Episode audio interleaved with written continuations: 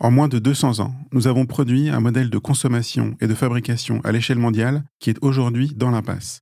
Tout nous le rappelle, en particulier à l'heure où nous enregistrons cette bande-annonce. Les supply chains mondiales sont plus que jamais vulnérables.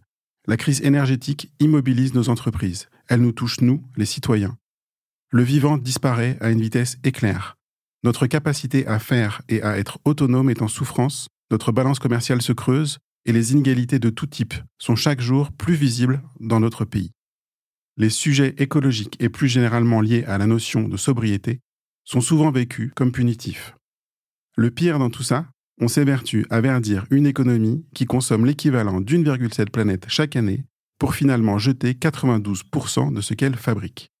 La bonne nouvelle, c'est qu'il existe un autre modèle, un modèle qui fonctionne.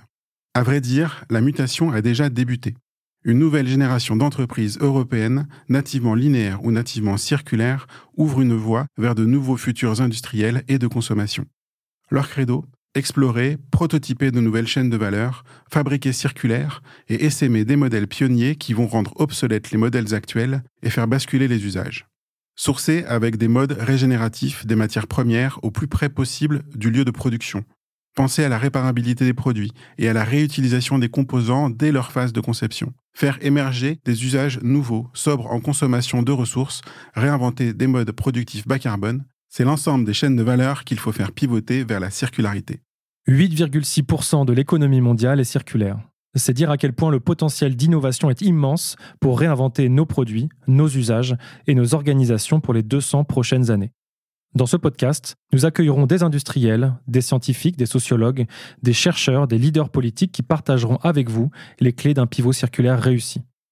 Que vous soyez convaincu, encore hésitant ou tout simplement curieux, nous avons envie de nous poser les questions suivantes avec vous.